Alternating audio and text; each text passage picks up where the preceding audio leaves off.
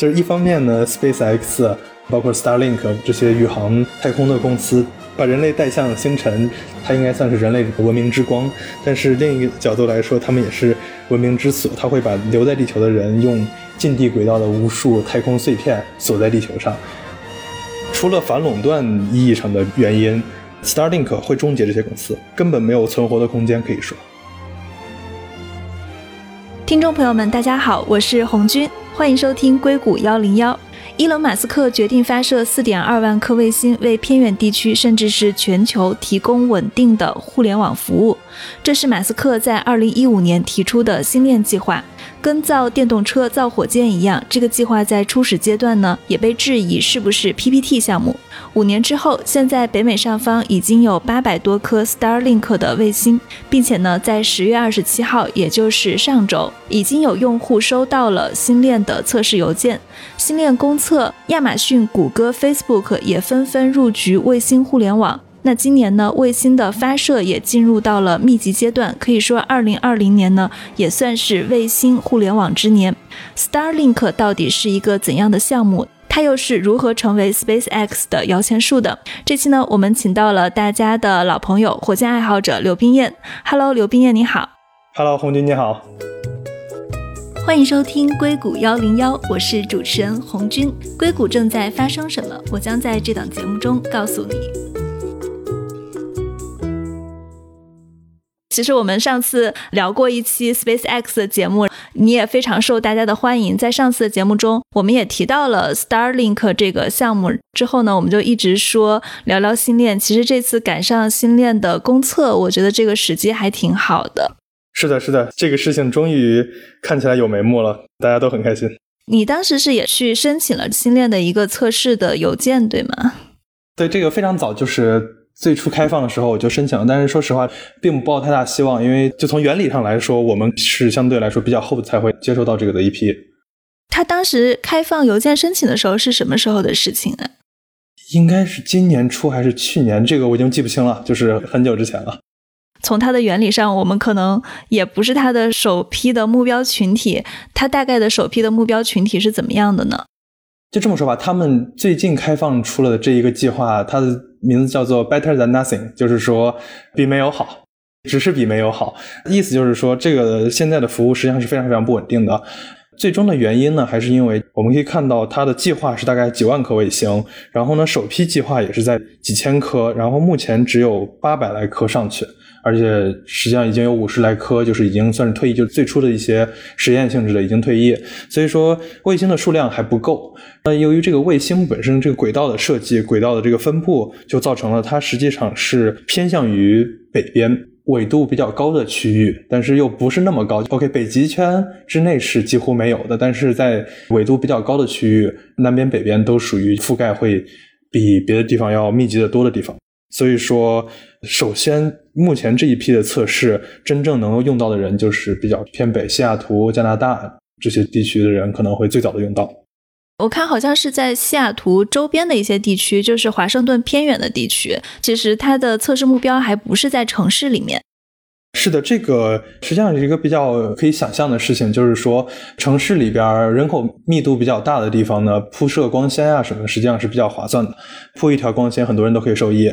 相反呢，高层建筑的遮挡呀，包括即使你在楼顶设置了这个天线呢，你这一个楼的人来分享这个带宽，它的效果也不会很好。所以说这些原因造成，就是城市可能不是它真正受众的一个范围，而偏远地区的话，就是属于铺设光纤或者不管什怎么样的有线通讯都会相对比较困难，而卫星恰好能见度会非常非常好，所以说恰好它应该覆盖的是这一方面。对，这个好像也是星链最开始成立的一个目标，说是要向偏远的地区，向宽带不容易到达的地区，包括铺设宽带的成本非常高的地方，来去提供这样的服务。我觉得可能很多的听众还不太了解卫星互联网跟宽带，甚至咱们说的五 G 这样的一个区别。你可以大概先解释一下这中间的一些区别吗？好的。整个互联网这个架构呢，最终都会汇集到一个主干网上，而主干网呢都是光纤，也就是目前来说，主干网都是基于地下或者地上的光纤，包括海底的光纤系统，来把整个世界连成了一个所谓的互联网，就是国际互联网。而把所有的就是我们的这些终端，比如说家庭啊、企业呀、这些终端，最终连接到这些主干网的这个业务，一般就叫做互联网提供商。而这个提供商呢，一般就是我们可以接触到的比较多的，一般来说有线，比如说 ADSL，这是已经比较古老的技术了。然后现在流行一些就是光纤，光纤属于比较快、比较稳定的一些技术。进一步呢，就是移动的话，就是四 G、五 G 这样的技术，大家用的比较少，但是已经实际上存在很长时间的，就是卫星互联网。这样子一些技术，卫星互联网呢就很自然了，就是我们通过卫星，卫星就是所谓站得高看得远嘛，它就可以把这个信号转发到你要想要到的地方去。四 G、五 G 很相似的，就是我们手机通过四 G、五 G 的基站，这个基站呢本身是连接到主干网，再通过基站的转发，再转发到主干网上去，于是也就实现了这个对主干网的接入。有线的话就比较直接一些了，这个有线网提供商它最终也是通过各种各样的技术。把电缆或者光纤从家庭企业连接到他们服务器，然后最终转换到主干网上，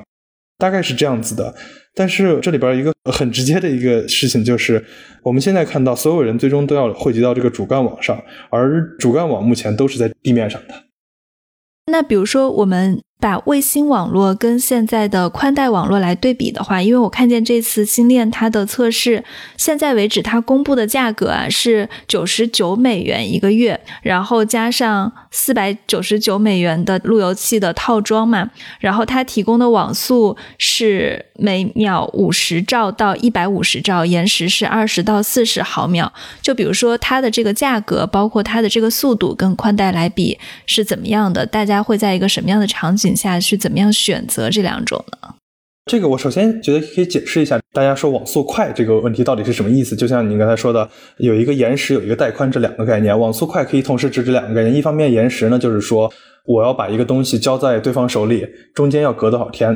而带宽就是说我这个包裹可以装多么大。于是呢，一个非常经典的一个例子就是，如果我们在高铁上装满移动硬盘，它的带宽是非常非常非常高的。地球上没有什么东西可以比得上它的带宽，但是它延时会非常非常高。这么多量的数据可能需要几个小时才可以到达另一个城市，而我们通过网络呢，一般现在的真正意义上的网络，它的带宽虽然不能和高铁相比，但是它的延时会非常非常小。相对来说，从北京到上海大概就是几十毫秒这个量级。跟这个来对比呢，就是说卫星通信的带宽，尤其是比如说 Starlink 现在提供这个带宽，说不上特别好。相对于家用，尤其是城市用户能接触到的带宽来说，它属于中等，甚至偏下一些。因为这个实际上五 G 都可以达到这个速度了，城市用户接近，比如说二百兆 bps，甚至到一 G 速度都已经可以达到了。所以从它带宽量上来说，它不是特别特别宽，但是已经足够宽了。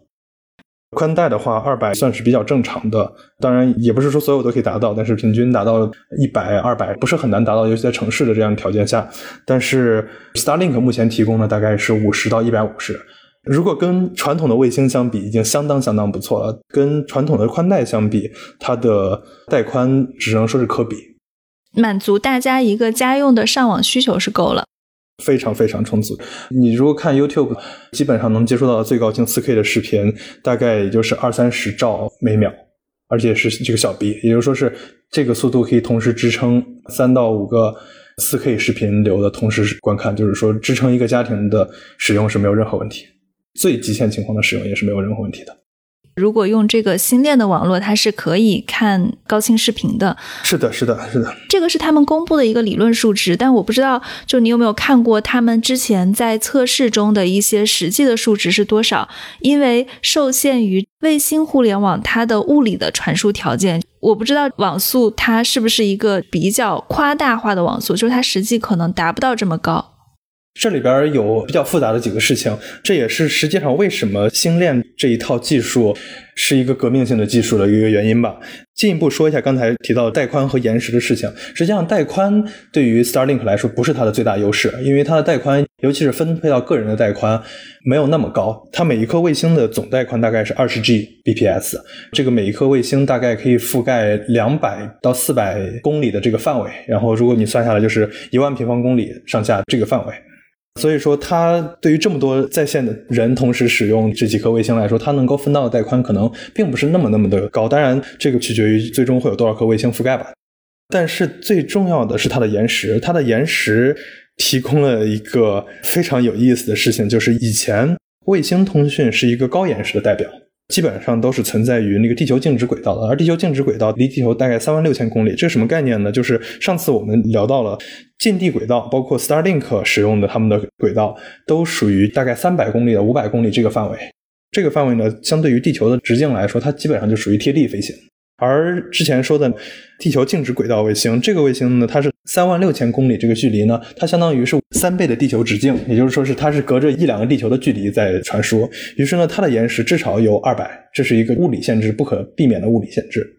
但同时呢，现在在一个贴地飞行状态下的这个 Starlink 卫星，它有另一项好处，就是真空中的光速是比光纤中的光速要快大概二分之一的，也就是是真空光速，大家说三十万千米每秒钟，光纤中的光速实际上只有二十万千米每秒钟，也就是说这个将近二分之一的差距，可以在这个远距离传输上会有一个非常非常明显的效果，它的延时将是比任何光纤，也就是说比主干网还快，这将是一个最革命性的一个点。所以二十到四十毫秒，它在延时上是一个非常非常微小的一个单位。延时性，其实我想到一个非常形象的比喻，就是我们小时候看电视的时候，比如说看春晚，当时中国所有的电视台不是都去转播中央电视台一套的春节联播晚会嘛？然后我们看其他的台，就会发现这个台它其实是慢了几分钟的，然后那个台速度怎么样，大家会去看延时性。如果现在用新练的二十到四十毫秒的这种延时，让所有的卫星电视去转播春晚的时候，可能大家就已经感觉不到延时了。这主持人说话可能就是同步的。实际上，在这个意义上，就是对于这个大规模的视频传输这个意义上来说，可能区别不是特别大，因为现有的网络也可以达到大概一百毫秒以下，七八十毫秒、一百毫秒的延时。这个延时呢，对于视频这些应用来说。非常非常充足了。人在这个意义上是没有办法感知说我的视频比你视频慢了大概一百毫秒或者几十毫秒，这是根本无法感知的。非常非常有明显效果的就是。玩游戏，尤其是竞技游戏的时候，大家的反应速度都是在以毫秒计、几十毫秒计的时候，这几十毫秒的延迟将会有非常非常明显的影响。所以说，如果是说对普通大众最明显的影响的话，就是在这个延时上。但是从另一个角度来说，比如说我们要做视频会议、协同办公，尤其是在今年这个环境下，实际上非常重要的一个场景的时候，这个延时和相对于几百毫秒的延时来说，这就是能还是不能的区别了。所以说，它是一个非常非常有效的。我们其实之前也有聊到，他去做高频交易，那这个延时就是非常多的投资者愿意去买单的。在光纤的时代，就是很多人他们为了让这个光纤走得更直一点，华尔街的高频交易商他们会自己深入到基础建设，他们自己去铺光纤，让这个光纤变得更直。如果有了卫星的话，这个延时短的话，那可以说他们延时的时间可能就是他们赚钱的一个很大的影响因素。这个差别非常非常大，我可以具体介绍一下这件事情。在零九年的时候，当时芝加哥和纽约之间的那个延时最快的一条光纤网络是 Verizon，Verizon 提供这个网络呢，它是十四毫秒多一些的一个延时。然后呢，它已经是非常好的一条线路了，但是还不是不够直。于是呢，一帮人相当于花了三亿美元建了一条线路，就是从芝加哥和纽约之间建一条线路。这条线路。比这个十四 毫秒的这个快了一毫秒，也就是十三毫秒左右。而这一毫秒的时间，在五年之内为他们赚了二十八个亿。这二十八个亿其实就是由大概二三百个纽约、芝加哥之间的交易员组成的，提供了这样的一个价值。然后呢，我再大概做了一下计算，纽约和伦敦之间，这就是说世界上目前最大的两大金融市场。因为它的物理限制，就是我们实际上在这说延时计算的时候，我们一般会说一个来回，就是我信息传过去，你那边再发回来，就是比如说再给我一个回复这样子的时间，这个时间，所以说就是它双倍的距离除以这个传输的速度。当然，这个距离指的是就是非直线的情况，就是根据它的线路了。然后纽约和伦敦之间的理想状态，或者说目前能达到的最高速度大概是五十八毫秒左右，就是纽约和伦敦之间确实有这样的一条线路了，但是。因为他们走的是光纤，而刚才说到的光纤的本身它光速比较慢，而呃真空中的光速没有这个损耗的情况下，Starlink 如果开通纽约和伦敦之间的线路的话，将会是四十六毫秒，这个十二毫秒的差距还是非常非常明显的。根据我们刚刚讲到的星链，它的网络的传输速度跟它的延时性，基本上可以看到跟宽带相比，我大概总结一下，它的延时性是非常有优势的，但是它的带宽可能跟宽带相比，它就是一个短板。不能这么说吧，由于它的覆盖的一个特性，毕竟发卫星还是一个比较耗钱的事情，它的增长的这个特性来说，增长带宽比较难，但是它天然的优势是它的延时。这样说比较合理。举个例子，现在就这么多颗卫星，如果都由马斯克他一个人用来发 Twitter 的话，它的带宽非常非常高。但是最终还是取决于这个市场的情况吧。因为前一段时间五 G 的话题在国内非常非常火，所以呢，在星链这个事情出来的时候，很多人第一反应是会拿星链跟五 G 来做对比。你觉得可以这样对比吗？从一定程度上来说，是一个非常相似的技术，但是从另一个角度来说，它俩不能离得更远了。相似的之处在于，对于目前的技术来说，它们都属于最终还是需要回归到地面，回归到地球上。这个不管你是通过无线电基站、五 G 基站来传输，还是说通过空间的无线卫星来传输，最终它们都需要连到基站。所以说，这里边说的所有的延时，所有的东西，最终都取决于这个基站和别的地方的互联速度。但是呢，从另一个角度来说，卫星通讯最大的好处，实际就在于它的覆盖范围广。我不知道大家有没有印象，二 G 时期感觉信号都很好，三 G 时期信号也都还不错，四 G 好像就只有大城市或者城市中心区域信号好一些。越往偏远的地方，这个四 G 信号就会相对差一些。五 G 的话，现在几乎就是只有城市核心区才有，剩下的地方都没有，大概是这样子的节奏。为什么呢？就是这个是一个非常自然的，我们速度越高，我们需要传输的频率就越高，而传输频率越高的话，它相当于来说就是无线电波的衍射性就越差，而它的直线性就越明显。也就是说，你越需要一个直接目视可达的，就是一个直线跟基站之间有一个直线，才可以比较好的通信。另一方面呢，就是它的功率上和覆盖范围上的要求也有类似的一个效果。最终的结果就是二 G、三 G、四 G、五 G 每一代它的速度都会越来越快，但是它的每一个基站的覆盖范围都在越变越小。所以说，五 G 面临的一个问题就是，它要进行大规模的覆盖，将是一个非常困难的事情，需要很多很多钱的投入。但是卫星的好处就是，卫星真的是站得高看得远。虽然说跟传统的静止轨道卫星相比不一样。静止轨道卫星，它大概三颗卫星就可以覆盖整个地球，而现在我们看到的星链，他们想做的是四万颗卫星来覆盖全球，它非常非常低。这个低提供了这个好的延时，但是代价就是它需要非常多的量的卫星。但即使这样，四万颗卫星，说实话，四万个五 G 基站可能覆盖不了一个北京吧。大概猜的，但是大概是这个概念，就是它的规模相对于传统的卫星小一些，但是仍然是非常非常大的。所以说它的增长的速度，尤其是覆盖范围的增长速度非常快的，非常容易超过五 G 的。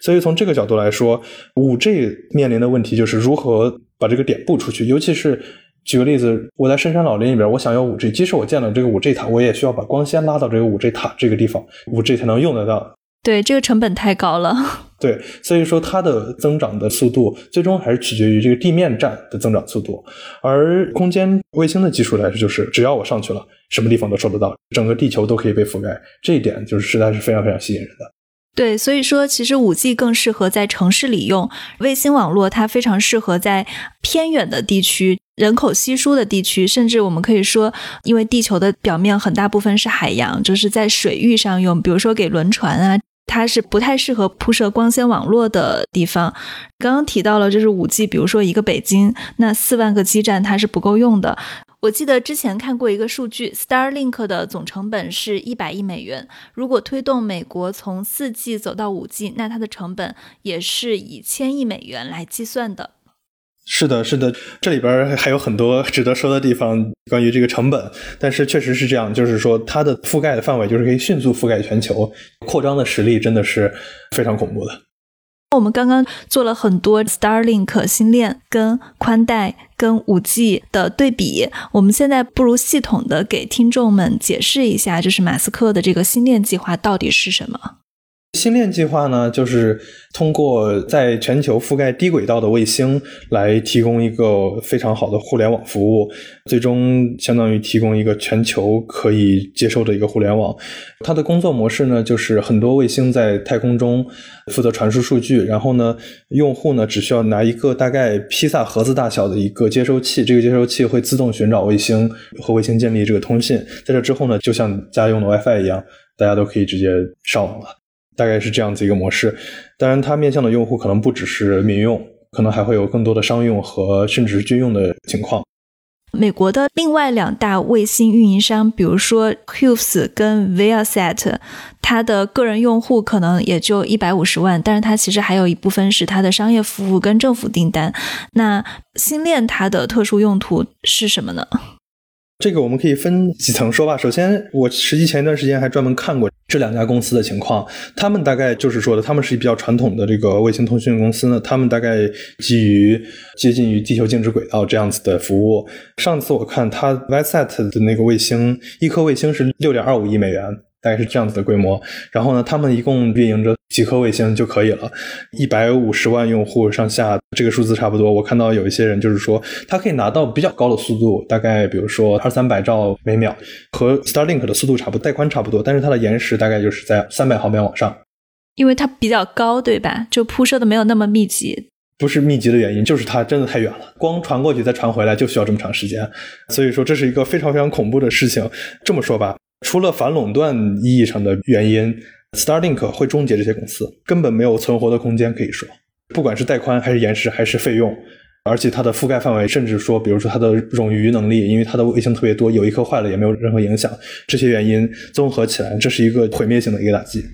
对于传统的卫星通讯公司来，这就是一个升级换代的意义。这也就是为什么说，如果只是说 Starlink 它本身的能够取代的市场的话，首先这一片市场是可以绝对意义上的取代的。但是我认为 Starlink 取代什么市场不重要，因为取代的市场只是说有线通讯它不能直接取代，因为能有线通讯的地方，有线通讯的优势实际上是比无线的地方大的，就是比卫星或者别的无线的技术优势要大得多的。然后呢，五 G 类似，五 G 呢？他们俩之间实际上没有直接的竞争关系。如果这个地方有五 G，那就是相当于也就有有线了。而如果它没有五 G 的话，他们之间同样又不构成真正的竞争关系。所以说，真正值得说是竞争的就是卫星通信，传统的卫星通信，比如说用的非常多的民用的航海，类似于这样子的使用，或者说偏远地区，这些卫星通讯服务真的是没有办法跟 Starlink 这样相比的。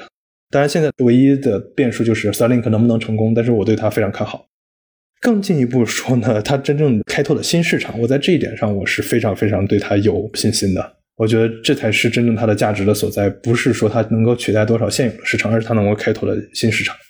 新市场是指？我觉得想象空间很大。举个例子吧，从一一方面说，现代生活所需的最基础的几样吧，水电网。以前的话，这个问题，如在城市生活倒无所谓。但是如果你想，比如说隐居或者怎么样，或者尤其是现在大家可能很多人。换一个地方生活的想法的时候，这个水电网的问题实际上是一个需要面临的问题。而水，说实话问题不大。电的话，现在太阳能已经非常成熟了，这一点又是马斯克的事情。然后呢，网 Starlink 也可以非常非常好的解决。从这一点上来说，就是本身这个东西的存在会促进这个城市的分化。以前城市的好处就是它在提供电力的服务，提供网络的服务。而以后呢，这个城市是不是还有这样的必要？这是一方面，当然，城市还有更多与人接触的价值，这是另外说的。但是在这之外，单纯基础服务和基础设施意义上来说，Starlink 可以提供非常非常大的一个变化。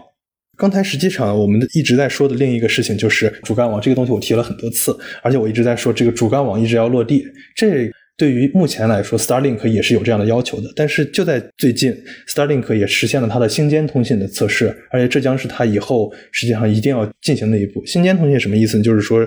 它不再是我们通过卫星，我们通过一个小的一个盘子把信号发给卫星，然后卫星再转发给地面的基站，然后地面基站通过。地面的这个光纤主干网络再把这个信号发出去，它不再是这样，而是直接通过卫星和卫星之间的通讯，把它转发到离你想要去的地方最近的一个地方，再回到地球。嗯，这点很厉害。这个是非常关键的。举个例子，纽约和伦敦这个距离，虽然说我们说它可以达到这个延时，但是在有这个星间通信之前，这个东西是不现实的。因为刚才说到了，这每一个卫星只能覆盖大概三四百公里这样的一个距离，所以说它是没有办法做到这个的。但是当星间通讯达成了之后，这都可以实现了。而这一旦实现，实际上立刻会有的另一件事情就是，地球上方将会有大概四万多颗卫星，这每颗卫星之间，它们有一个大概二十 G 的一个带宽。这样子一个卫星的网络通信网络，将是一个可以和目前地球上的光纤通信网络相比，它的延时比光纤通信网络还快的一个系统。这将是一个非常非常巨大的一个革命。也就是说，最有优势的主干网络将不再是地面了。在那个时候，整个世界就会变了，整个互联网行业或者整个互联网服务的行业都会改变。简单来说，如果从用户的角度来理解的话，就是从最表面上看，我们的这些运营商可能都会发生改变；其次是我们通信，因为它的延时性降低，包括在偏远的地区还有海上都可以获得通信了，它可能会有很多的新的机会出来。对，但是我想说的更进一步的就是，一旦整个主干网从地面慢慢迁移到由空间通信组成的网络上，比如说我举个例子，我现在要玩游戏，我现在玩，比如说吃鸡，我最终是要跟他们的一个服务器相连的，而这个服务器目前来说，当然是在地面上的某一个地方接入到某一个运营商，然后通过这个运营商接入到某一个主干网，这个主干网走到我家附近的这个运营商，再到我家，这是这样的一个联络。而以后呢，如果星链成为最终的主干网的一个基础架构，或者不一定是星链本身，比如说别的家的卫星通讯网络由他们来组成这个架构呢，那将会出现的就是，是不是星链一方面提供通讯，它也可以开始提供云服务了？它可以提供离他们最近的基站，甚至直接上星，在卫星上架设服务器。我可以想象，Google 会愿意在一些关键的地方卫星上放一些它自己的服务器，能够最快的速度提供这个服务。而这就是相当于 SpaceX Starlink 这个项目将会有一个可以和 AWS 相比的一个市场前景，这是多大的一个市场前景？我觉得还有一件很恐怖的事情，是因为我们之前一直没有解释，Starlink 它其实现在不是一个独立的公司，它还是属于 SpaceX 的。但是不管怎么样，Starlink、SpaceX 他们都是美国的公司，可能背后还有 NASA 的身影在。如果说我们的近地轨道被四万颗美国的卫星覆盖的话，我不知道，不管是从阴谋论的角度还是怎么样，会不会觉得这是一件很恐怖的事情？看怎么理解了，它将是一个非常非常重要的事情。具体这个它是好事坏事，个人有个人的看法吧。而且这个也非常明确的，背后是有美国空军的支持，因为可以想象，现有的美国一直说他们要做到就是几小时部署全球这个能力。首先举个例子吧，这个事情已经发生过了，就是远程操纵无人机进行打击这种事情已经发生过了。而目前的做的可能就是通过卫星，而这个卫星这个链路的速度，因为之前提到的这些延时，它的效果实际并不是特别好。但如果能够通过星链来进行的话，整个延时可以降低很多很多倍。于是呢，你甚至可以做到，比如说一个大疆的无人机，当然这就是民用的场景。大疆的无人机，你可以在中国控制一架大疆无人机在南美的丛林里边到处玩。这是多么漂亮的一个前景！但是同时，你也可以想象，如果这是一个洛克希德马丁的杀人无人机的话，你可以以这样的方式无限的操控，而且以这样子的精准度和这样的灵活度，就是说低延时提供了灵活度进行操控了，这就是将是多么恐怖的一件事情。所以说，提供有这样子的能力，提供这么高频率的这个量的卫星上去，真的是一个非常非常恐怖的事情，尤其是现在。这些 年，这个集成电路整体的发展，包括机器学习啊、人工智能这些发展，在卫星上放一些足够强大的处理能力，来做足够强大的，不管是情报收集还是一些别的事情，都将是有可能的。更进一步，刚才说到，如果主干网整个主干网都像这样子再次被 Starlink 控制，那将是更非常非常恐怖的一件事情。当然，现在的国际互联网至少它还一定程度上就是还是在分在很多巨头手里的。但 Starlink 就有可能将改变这个事情。对你刚刚提到了 Starlink，它对传统的卫星市场可能它是碾压式的。我也注意到，其实不仅仅是马斯克在做星链这件事情，像谷歌、Facebook，他们之前其实有通过热气球无人机为地面提供网络服务。那 Facebook 它还有一个子公司叫做 Point View Tech，它也在进行卫星的网络试验，而且我看见它的理论速度啊，好像是比 Starlink 要快十倍的。而且贝佐斯他也是一个太空爱好者，亚马逊也在做卫星网络嘛，他们是希望部署三千二百颗卫星。就是你刚刚其实讲到了整个主干网的变化，所以大家也可以理解为什么硅谷的科技巨头都开始去抢占卫星网络。但是在这样大的一个市场中，比如说它跟传统的相比，它为什么可以碾压？那在这批新的互联网公司去做卫星互联网的这样的一个市场中，那星链它的竞争力又是怎么样的？OK，呃，这是好几个问题。首先说他们为什么要做这个事情，这一方面就是刚才提到了，本身在抢夺现有的统治权以及未来几十年的统治权的一个意义上，这个对整个网络的控制权的这个意义上来说，它是一个非常重要的事情。另一方面呢，我们也看到，就是包括我们国家的一带一路，对吧？包括 Facebook 所说的进到下一个十亿人手里，包括 Starlink 呀，他们一直想做的事情，都在于非洲。南美包括就是现在所谓的欠发达市场的互联网接入，因为这就是地球上还有三十亿人口没有接入互联网，而这就是下面几十年增长的来源吧。所以说，从市场开发的角度，谁把握了这个入口，肯定是非常非常重要的。这是为什么大家都在抢这个市场吧。至于这个竞争这个事情上来说，又是一个非常恐怖的话题。可以说，刚才你你说到了 Facebook 它那个带宽。延迟上由于物理限制，光速爱因斯坦同志的限制来说，这是没有什么可说的。你的高度就决定了你的延时，基本上没有太多余地。但是呢，带宽实际上根本不是问题，因为举个例子 v e l s a t 他们发射的那颗卫星，就是说六点二五亿美元发射的那颗卫星呢，它的带宽是二百六十 G，而那个 Starlink 的每一颗只有二十 G，也就是说是大概已经是十倍以上的一个距离了。但是呢，你可以看到这个根本不重要，因为卫星的数量面前，一个单颗卫星的带宽什么的可能根本不是一个问题。为什么以前大家都在放地球静止轨道卫星呢？就是因为少，只需要三颗卫星我就可以覆盖全球，甚至我只要一颗卫星我就可以提供，因为地球静止轨道它就是一直停留在这个地方的上空。于是呢，这一颗卫星我想覆盖，比如说北美大陆，那我就可以一颗卫星就可以覆盖北美大陆，非常非常长时间的覆盖。所以说这就是便宜，而。放的越近，覆盖的范围就越小。如果你想提供有效的覆盖的服务，并且这个卫星是在不断运动当中的，卫星一会儿来了，一会儿走了，你一会儿有网，一会儿没网，这是一个不可接受的事情。如果要想提供一个有效并且连续的覆盖的话，你就需要非常非常多的卫星，几千颗是起码的，几万颗才能达到就是一个非常好并且非常稳定而且带宽足够的一个服务。于是呢，几万颗卫星，这在以前 SpaceX 之前这是一个不可想象的事情，但是现在 SpaceX。我现在大概看到的内部价钱大概是一千美元一公斤的价钱，一千美元一公斤。然后一个卫星是多少公斤？Starlink 的卫星大概是二百公斤，大概它的一颗卫星制造加上发射成本加起来大概是五十万美元以下。刚才说到那颗地球静止轨道卫星是六点二五亿美元，这差了好几百倍。但是呢，如果看一下那个 SpaceX 的发射报价的话，它大概是六千万美元一个火箭，然后一颗火箭的话，它像现在发射它是发射六十颗。也就是说，是一颗发射成本对外报价将是一百万美元，这个将近五倍的差距，就是 SpaceX 竞争力的来源吧？我觉得它能够比别人以五分之一的代价把卫星发上去，我觉得是一个无法想象的优势。相对于别的试图做那个互联网卫星的公司来说，这是一个无法想象的优势。所以，其实星链跟 SpaceX 绑定的很紧，因为他们自己可以发卫星。对，而且也看到它现在发射的速度已经到了，基本上我们现在已经几乎不去看它的发射了，一两周发一次，一两周发一次，已经是一个班车级别的常态化发射了。可回收火箭也同时提供了不止快速迭代、快速复用，不需要重新制造、清洗，并且做一些保养之后就可以重新发射，这一点上也是非常非常夸张的力量。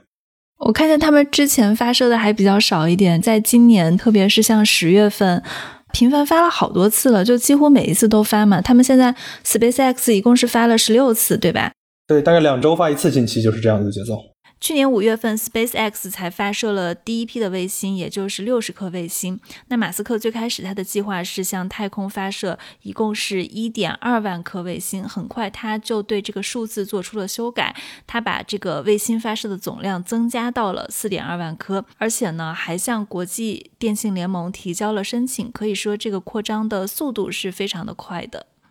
对，基本上就是技术比较成熟了，该验证的东西验证的也差不多了。他们已经可以开始进入量产并且批量发射的阶段了。就像刚才提到的，这个轨道越高，你的覆盖越范围越广，但是你的延时会越高。所以说，它现在首先发的这一批大概是在五百五十公里，但是呢，在这覆盖的差不多之后，它就会再覆盖更多，但是轨道更低的三百四十公里高度的一个卫星。这样子的话，就会提供更短的延时。是我看他们还有一千一百五十公里的卫星。对，这就是相当于提供一个相对来说延时会更长，但是也长不了太多。但是呢，它也提供了一个要非常非常广的范围，也就是提供一些 backup。这也是一个非常重要的，就是它有这个能力，首先覆盖五百五十公里，然后再朝两个方向都去延展，提供就是更高的覆盖。这个也是别的公司很难去竞争的一点。那你刚刚提到了，就比如说他自己的成本可能是在五十万以下，然后他对外的报价是一百万一颗的卫星。那其实亚马逊像贝佐斯他自己私人，他也在做一个火箭公司。那亚马逊他也要去部署三千两百颗卫星。亚马逊的这个成本跟星链比较起来，大概是怎么样的呢？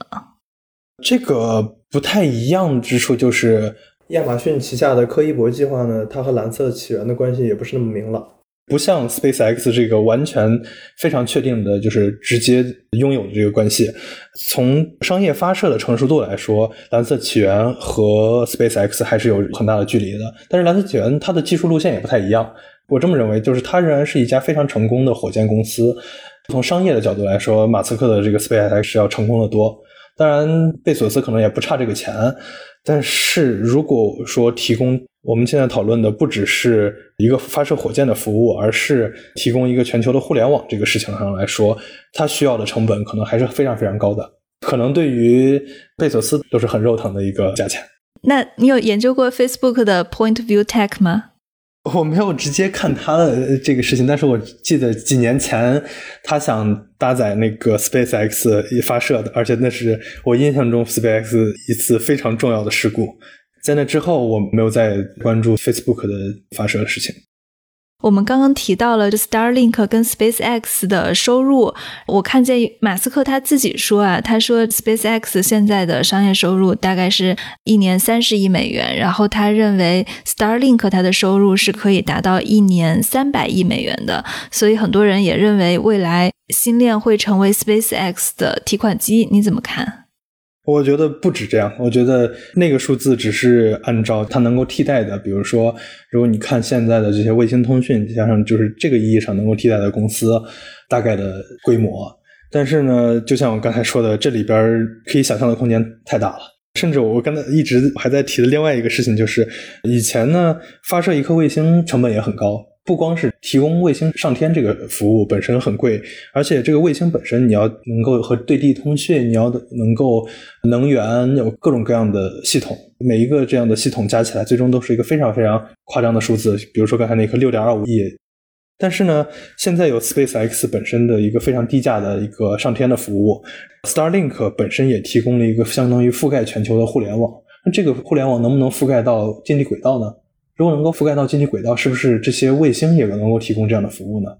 如果有这样子的情况的话，是不是可以整个改变现在的近地轨道这个航天行业？也就是说，它一方面呢，它可以本身从互联网服务这个上面拿到，我觉得三百亿都不止的一个收入，更何况它又促进自己本身发射服务，以及刚才提到的，比如说太空云服务，甚至。进一步，他拿到整个下一代就是太空主干网的控制权所带来的收益，这都是不可想象的。所以说，之前我也提了，这是我最想投资的一家公司。如果他要我的钱的话，这是我最想投的一家公司。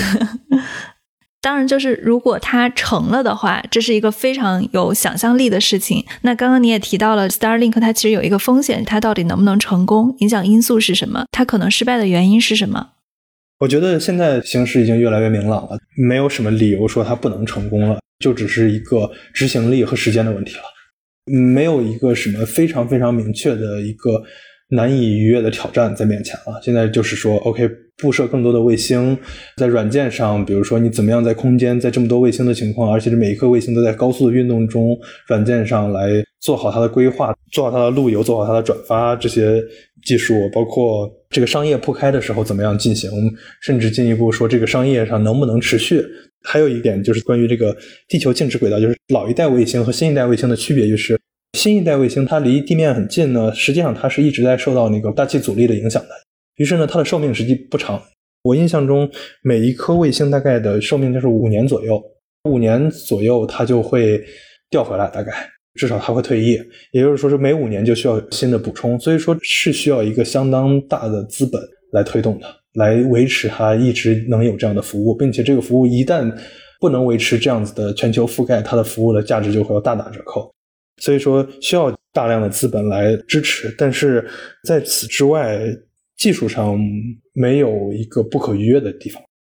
它现在其实就是，比如说它密集的布到了美国偏北的一些地区，也向一部分用户收了每个月九十九美元的服务费用。但比如说现在跟它的成本比较起来，成本跟收入还是会有非常大的一个时间差。在这个中间，它的现金流会怎么样？我们现在是不知道的。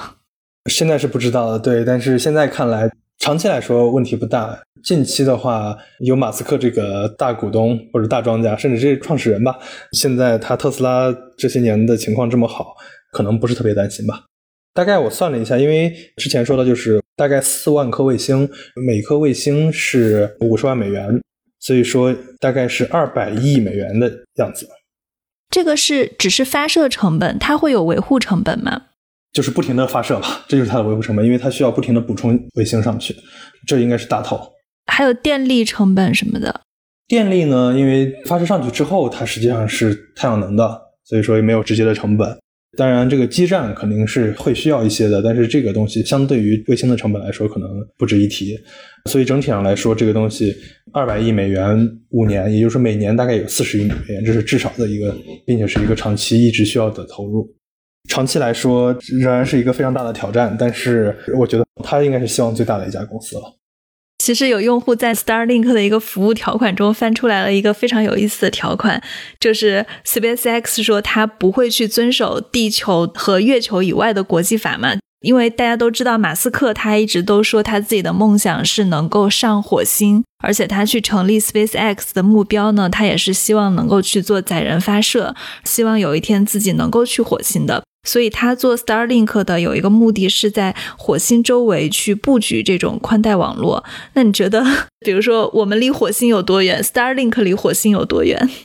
这个不好说，这个看 Starship 的情况了。但近一段时间进展实际相当不错。自从我们上一次聊，应该是 SN 三还是 SN 四爆炸，但是近期又造好了好几艘，并且有一艘实现了一个非常高的那个 Hope。它飞到了应该是两万米的高空，然后又落下来，大概是这样子。数字记得不是很清了，但是一直在进展，并且在二零三零年之前到达火星轨道，我觉得是不成问题的。能不能把人送上去？我是说这有点保守吧，因为他说的计划是在二零二五年前后要到达火星，并且把人送上去的。说实话，Starlink 在这个事情上意义不是特别特别大，因为。举个例子，我们当时嫦娥已经有鹊桥号这个转发卫星这样子的转发卫星的技术，实际上一直都有，并且如果我们再去火星的话，火星也不需要这种级别的覆盖，因为不管怎么样，你和地球之间的延时都会非常非常高，直到火星建立起一个真正内部可以需要这样的交流的一个殖民地。Starlink 才有它在火星真正存在的价值，所以说 Starlink 和火星之间本身的关系，我觉得更多的就是所谓的用 Starlink 的钱资助火星计划吧。这一点上可以这么说。除此之外，他们俩关系我觉得不是特别大。当然，SpaceX 这可能是人类上火星近二十年唯一的机会吧。你认为星链它现在的问题是什么？时间就是能不能在这样的时间把足够多的卫星布好，并且把服务构建起来，把市场构建起来。尤其刚才说的，就是所有它的广阔的前景都还是前景。真正它能够立刻获益的这个市场，就是说取代老旧的卫星通信市场。除此之外的市场都是需要开拓的，而这个开拓都是需要时间的。我们之前一直在谈 Starlink 这家公司以及它的商业前景。你刚刚也提到了，在 Starlink 它发射的八百多颗卫星中，有一些卫星已经失效了，是二十多颗还是五十多颗啊？但是五十多颗。对这些失效的卫星要怎么处理呢？它会变成太空垃圾吗？不会，这个实际上是一个非常有意思的事情。首先就是对于太空垃圾，可能大家尤其是普通大众，可能有时候会有一些误会。尤其是大家可能看到过那张图片，感觉地球上空已经密密麻麻的布满了太空垃圾或者卫星。这实际上是一个类似于一叶障目，因为就实际上是一个比例的问题。当我们把地球缩小的那么小，但是我们却把卫星只缩小了。几倍的时候，我们就会感觉哇，整个地球上空都被卫星布满了。但实际上远远不是这样子。尤其是对于近地轨道来说，近地轨道有几点：第一，近地轨道它是一个从二百公里到一千多公里都算近点，甚至两千公里以下都算近地轨道这个范围。于是呢，它的高度会有非常非常广阔的空间，说这个高度都可以放卫星，并且没有什么影响。大家在不同的轨道上运作，只要你在不同的高度上，没什么影响。另一方面呢，近地轨道还有一个非常重要的点，在于近地轨道的空气大气，虽然说就是已经稀薄到认为是太空了，但是它还是有足够多的大气。就像说的，它五年时间的寿命，也就是说，这五年寿命并不是说这个卫星五年之后就不工作了。实践的问题在于，所有的卫星上去之后，尤其是近地轨道卫星，它都会在大气摩擦作用下缓慢的减速。于是呢，你需要用一些燃料来补偿这个减速。五年这个寿命一般意思就是说，五年的时候这个燃料就会耗尽，于是它就没法继续提供这个加速，也就说是补偿这个减速了。于是大气的摩擦最终会把它拉回地球。也就是说，对于近地轨道的很多卫星来说，成为太空垃圾并不是一个特别值得担心，尤其是不值得长远担心的事情。对于就是十年以后上火星都是我们可以想象的事情来说，五年这个卫星就会掉下来，不是那么值得担心的事情。当然不是说太空垃圾不是问题，太空垃圾绝对是一个问题，但是它没有想象的那么严重。另一方面呢，实际上还存在一个就是所谓轨道占位的问题，这个也是类似对于传统地球静止轨道来说，这是一个非常非常严重的问题。因为刚才所说的这一切都不存在。首先，第一，它特别特别远，它真的是基本上没有大气摩擦了。第二呢，地球静止轨道它是一个一维的线条，而近地轨道呢是一个三维的空间，什么意思呢？地球静止轨道实际上只有一个高度，并且只有一个方向，就是只有在赤道上方三万六千公里左右的那一条线，它是地球静止轨道。出了这条线呢，它就不算静止轨道了。卫星如果在那儿的，它会缓慢的移动。当然，这个肯定是有一定的容错率的，但是就是说，它是一个非常非常小的一个空间。而卫星放在那儿之后，如果留在那里，就会永久的占这个位置，几万年都不会下来。这是一个非常严肃的问题。近地轨道不是那么担心，当然就是相对高一些近地轨道，那时间会更长一些。长远来说，它不是一个问题。如果说卫星失效了，因为现在比如说八百多颗有五十颗失效没有问题，而且五年以后你说的那个。当它的寿命终结以后，它会自己进入大气层安全燃烧嘛？这个其实没有什么问题。但是我指的是它发的这些失效的卫星，当它们游荡在这个近地轨道中，比如说，如果你只是八百颗、五十颗这样的一个数字还好，但当你真的是发到了四点二万颗，这个数字会成倍的增加。当他们在太空那种没有重力的环境中一直这样运行的时候，它会不会撞到自己的卫星或者其他的卫星？这些碎片要怎么处理？确实存在这样的可能性，而且一旦出现碎片，这个碎片就会撞上更多的卫星。这确实是一个非常非常严，就是这是当年那 Gravity 那个电影的点吧？这确实是存在的问题。但是这么多颗卫星，他们一定需要研究的一个问题，就是如何防止这些卫星之间的碰撞。当然，从另一个角度来说，就像刚才说的，地球周围的空间是非常非常广阔的。就这么想象吧，四万颗，刚才一直说它就是类似于贴地飞行嘛。也就是说，如果地球表面生活着四万多个人的话，他们一辈子不会遇到，互相之间一个人都不会遇到。卫星当然速度要快得多，但是基本上它的可能性已经非常非常小了。他们并且一直都有人在追踪。前一段时间确实出现过一 Starlink 的一颗卫星和别的一颗卫星达到了一个非常接近的程度，但是这个接近也就是几公里，也没有说近到一两米真的要撞上这样的情况。所以不是那么担心，但是这确实是一个存在的问题，并且很有意思的事情。就是一方面呢，SpaceX 包括 Starlink 这些宇航太空的公司把人类带向了星辰，它应该算是人类文明之光。但是另一个角度来说，他们也是文明之锁，它会把留在地球的人用近地轨道的无数太空碎片锁在地球上。这是一个非常有意思的一个矛盾吧。是，而且我还在想象，就比如说你刚刚说到，其实卫星跟卫星相撞是非常小概率的一个事情。就比如说地球生活着四万人，让这四万人遇到概率也很小。但其实有一个问题，就是说一旦发生了一次相撞，然后它这个碎片分散到宇宙中。那它会带来更多的相撞，这种撞可能是它指数级上升的，就像你刚刚提到的“文明之光”跟“文明之锁”，就当指数级的相撞事件真的发生了，那可能我们想要去出太空就真的很难了。我实际并没有那么悲观，我觉得就是所有的技术，只是一个假设，我们只是一个假设，所有的技术创造的问题都不如它解决的问题多吧。我作为一个技术乐观主义者是这么认为的。举个例子，就是现在因为这些年太空技术的发展，已经有一个太空加油服务了，就是它能够去发射一颗卫星。这个卫星一方面就是不管是通过加油的形式，还是说直接捕获一个旧的卫星，捕获了之后以自己作为推进器，把这颗卫星挪到一个更适合的轨道，或者说提供更长的延寿的服务，这样子的事情已经是可能的。也就是说，是如果我们发现 OK 这颗卫星将会和另一颗卫星相撞，我们现在也有技术能够把这个事情救回来。说实话，地球上卫星这个东西的计算并没有那么难，大家这些一直都在追踪。如果发生这样的事情的话，我们是有办法，至少是有希望解决它的，没有那么担心。因为我看见在 Starlink 的官网上，他们其实还写了一个很重要的点，就是 Starlink 它的目标使命啊是什么？就是他写了一个很重要的点，就是说它要保持太空的清洁。比如说，它在减轻轨道碎片方面，它是不是达到了所有的行业标准？不只是这样，它一方面它有，比如说 SpaceX、Starlink 的这些卫星，它都有就是所谓的 deorbit，就是自动脱轨的这个服务，就是当这个卫星失效或者有什么问题的时候，它会自动主动的减速进入那个大气层，这是一方面。另一方面就是说，就像刚才说到的，如果在现在的这个运载能力的情况下，更多的就是相当于以后出现一个太空清道夫负责清扫轨道上的垃圾，这也不是不可想象的事情了。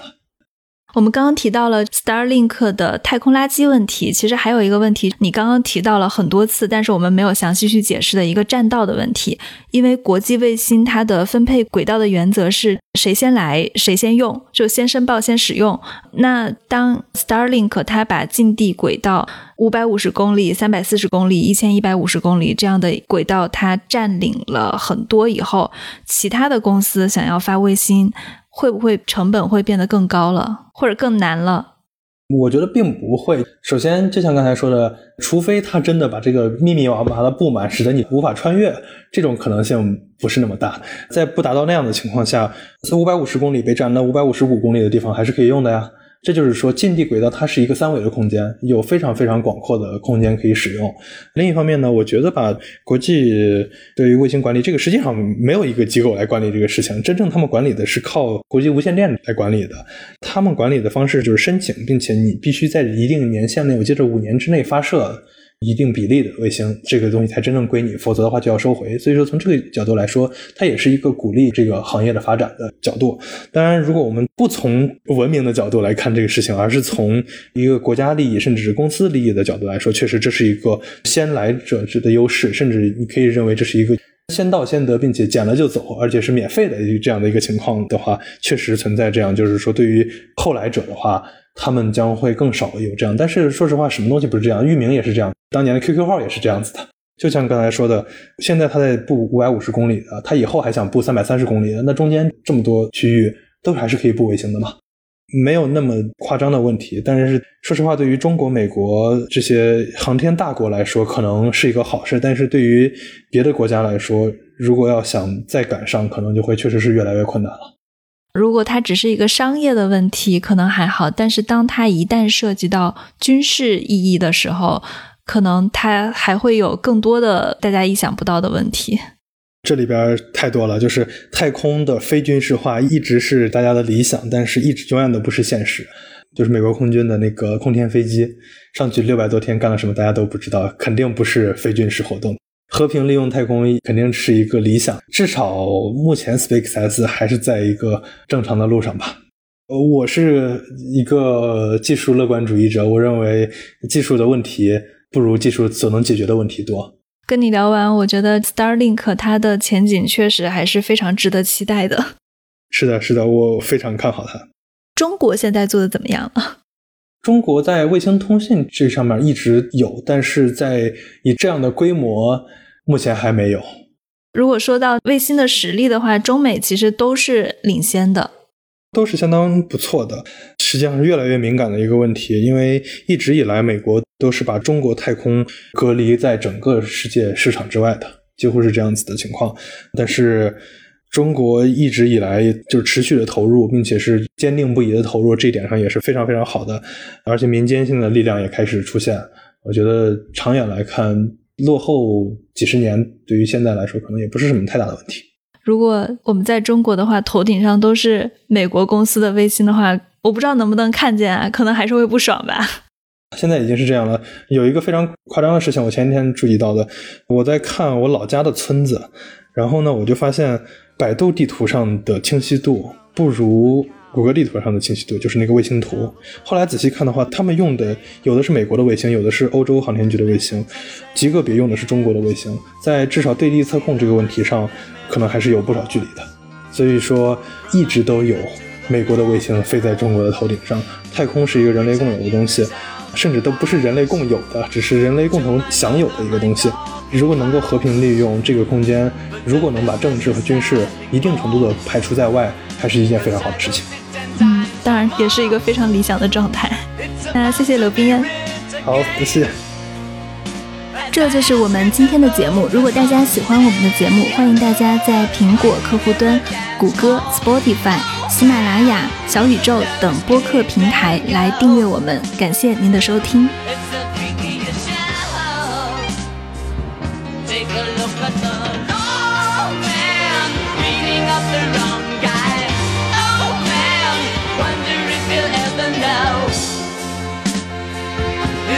Best-selling show. It's a life on